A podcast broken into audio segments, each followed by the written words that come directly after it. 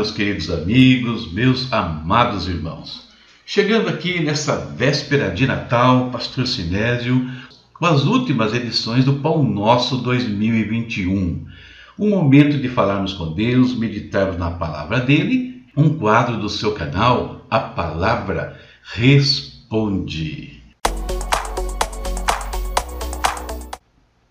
E como sempre fazemos, vamos orar começar falando com o nosso Deus, intercedendo, clamando a Ele, adorando por tudo que Ele é, agradecendo por tudo que Ele tem feito por nós. Vamos orar.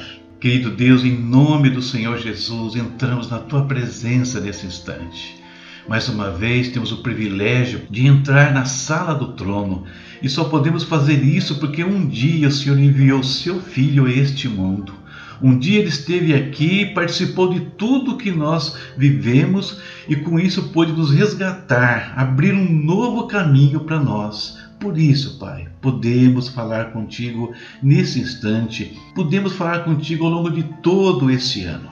E queremos mais uma vez interceder por todos os que estão enfermos, todos os que estão enfrentando tratamentos diversos, cirurgias, meu Pai Orar a Deus por aqueles que estão enfrentando enfermidades terríveis, como é o caso do José Roberto, que está batalhando contra um câncer. Temos clamado por ele aqui também, Senhor. Cuida de cada um dos teus filhos, traz saúde, Pai, em nome de Jesus. Oramos também sobre a questão financeira de todos aqueles que precisam de uma porta de trabalho, que precisam crescer na sua vida profissional ou precisam que os seus negócios, Senhor, venham a prosperar.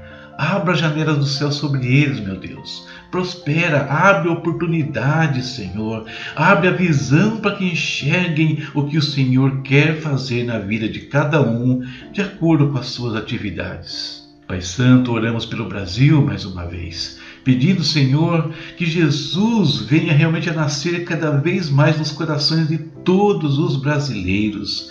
Pedir que o Senhor sare esta nação, fazendo cair por terra o espírito das trevas que impede que a glória de Jesus, que a glória do Evangelho seja conhecida deles, meu Deus.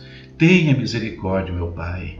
Oramos, Senhor, para que aqueles que já conhecem a Jesus possam ser instrumentos seus nas tuas mãos, falando, proclamando, combatendo o mal, Senhor, combatendo as trevas.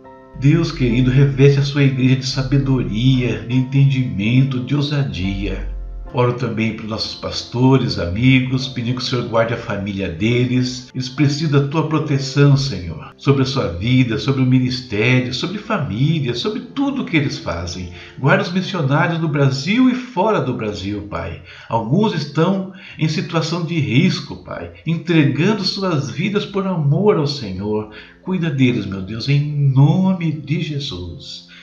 E terminamos, Pai, pedindo que o Senhor fale conosco por meio da tua palavra. Amém. A leitura de hoje, passamos por três epístolas. Não é muito, né? Foram apenas três capítulos: segundo João, terceiro João e Judas. Eu quero ler com vocês um versículo que não tem nada a ver com elas, mas tem a ver com o momento. Quero ler Mateus 2, do 13 ao 15. Depois que partiram, falando dos magos, um anjo do Senhor apareceu a José em sonho e disse-lhe: Levante-se, tome o menino e sua mãe e fuja para o Egito. Fique lá até que eu lhe diga, pois Herodes vai procurar o menino para matá-lo. Então ele se levantou, tomou o menino e sua mãe durante a noite e partiu para o Egito, onde ficou até a morte de Herodes. E assim se cumpriu o que o Senhor tinha dito pelo profeta: Do Egito chamei o meu filho. Tema da nossa reflexão hoje: não permita que matem o menino. Uma das principais ações do diabo e Satanás é tentar anular a Jesus Cristo desse mundo. Isso foi previsto desde o começo, quando o próprio Deus declarou que a serpente picaria o calcanhar da semente da mulher. E assim tem sido feito pelas trevas ao longo dos séculos. As epístolas que lemos hoje falam sobre as ações de pessoas que tentam a todo custo transtornar a presença de Jesus em nossas vidas. O que fazer para evitar que isso aconteça? Muitos têm procurado trazer Cristo ao mundo, Porém, outros nada mais fazem do que tentar atrapalhar os seus esforços, evitando que Jesus permaneça com os que o desejam. Na segunda carta, João escreveu: Tenham cuidado para que vocês não destruam o fruto do nosso trabalho, antes sejam recompensados plenamente. Todo aquele que não permanece no ensino de Cristo, mas vai além dele, não tem Deus. Quem permanece no ensino tem o Pai e também o Filho. Na terceira carta, ele escreveu mais sobre isso. Escrevi à igreja, mas Diotrefes, que gosta muito de ser o mais importante entre eles, não nos recebe. Portanto, vimos aí que existem aqueles que querem atrapalhar o trabalho de quem quer fazer Jesus chegar a este mundo. Muitos, depois de terem recebido a Jesus, conhecido a sua glória, além de se afastarem, ainda tentam corromper o entendimento de outros. Quanto a isso, Judas escreveu: Amados, embora estivesse muito ansioso por lhes escrever acerca da salvação que compartilhamos, senti que era necessário escrever-lhes, insistindo que batalhasse pela fé uma vez por todas confiadas aos santos.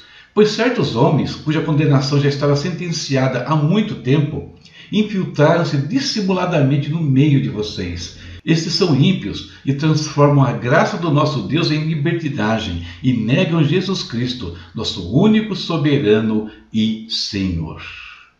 Portanto, precisamos pegar Jesus e fugir de tudo o que tem sido feito no sentido de impedir que ele seja conhecido no mundo, anulando o trabalho daqueles que incansavelmente o anunciam.